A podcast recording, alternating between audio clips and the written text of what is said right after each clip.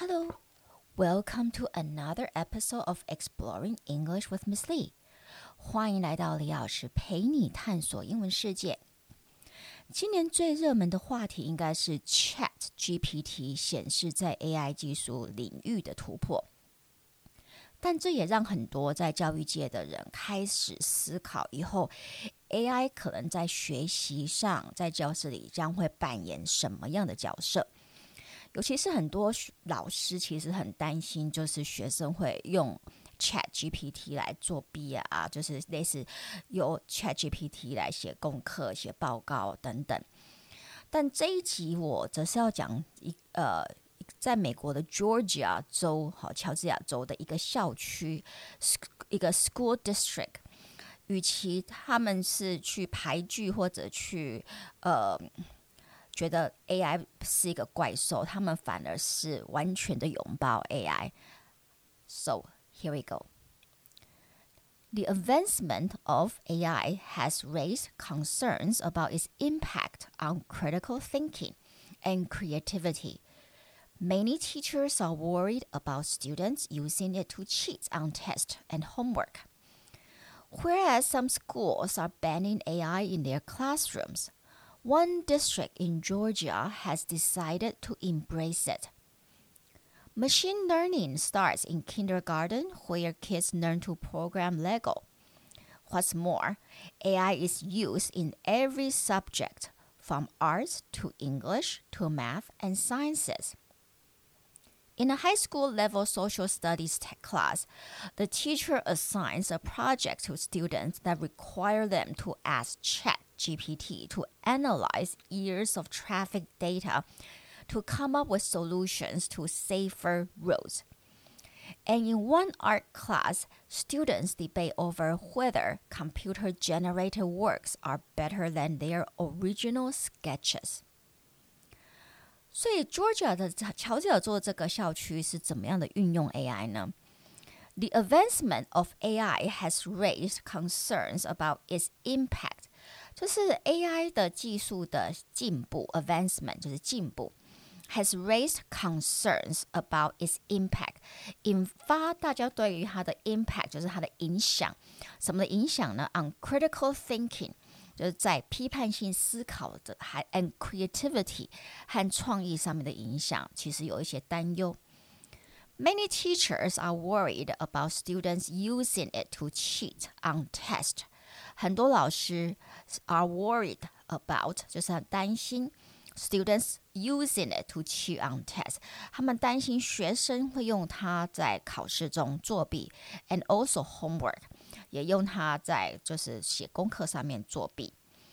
Whereas some schools are banning AI in their classrooms. 虽然有很多的学一些学学校 are banning AI in their classrooms，在教室里是禁止 AI。One district in Georgia has decided to embrace it。有一个在乔治亚州的校区学区，应该是学区，他反而决定要 embrace it，完全的接受。Machine learning starts in kindergarten。他们的机器的，就是电脑的学习，在 kindergarten 就在幼稚园大班就开始了，where kids learn to program Lego。那他们一开始是学怎么用，呃，就是怎么用电脑程式去，我们说去去堆积那个 Lego 乐高积木嘛，OK。What's more，还有呢，AI is used in every subject。他们把 AI 用在每一个学科，所以并不是只有电脑课才会用到，才会学习到 AI，而是所有的课他们都会运用 AI。From art to English，从所有的艺术课到英文课，to math，数学课也会用到 AI，and sciences，还有各式的科学方面的课程都会用到 AI。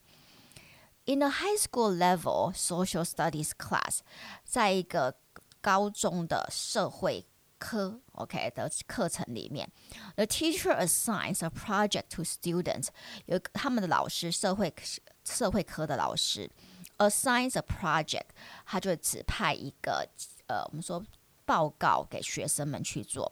And the project required them to ask G Chat GPT to analyze years of traffic data。那这个功课则要求学生去问 Chat GPT。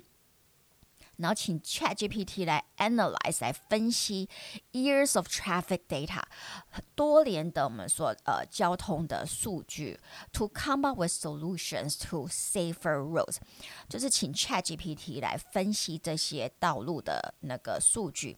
那学生们呢，则是用这些数据来想出 solutions，想出一些解决方法，to safer roads，怎么呃让道路安全。呃道路更安全，OK 的一些解决方法。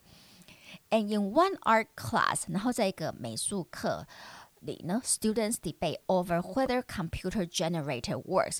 学生们则会有一个很热烈的讨论，OK，争辩辩论 over whether computer generated works。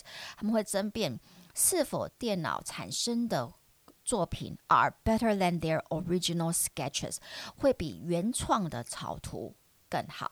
如果有的话，哪个方面更好？如果没有的话，哪个方面没有比较好？所以，是否是呃，因为如果 AI 已经是他们的想法是 AI，如果是没有办法避免的，OK，那我们是否就是要从学生很小的时候就开始教导他们如何正确的、有效率的运用 AI？All right。如果你觉得我的 Podcast 对你英文学习有帮助，就请到 Apple Podcast 帮我按五颗星订阅和分享，也可到李老师陪你探索英文世界的脸书和 IG 粉丝专业按赞追踪或留言。那我们就下期见喽！Talk to you next time on Exploring English with Miss Lee. Goodbye.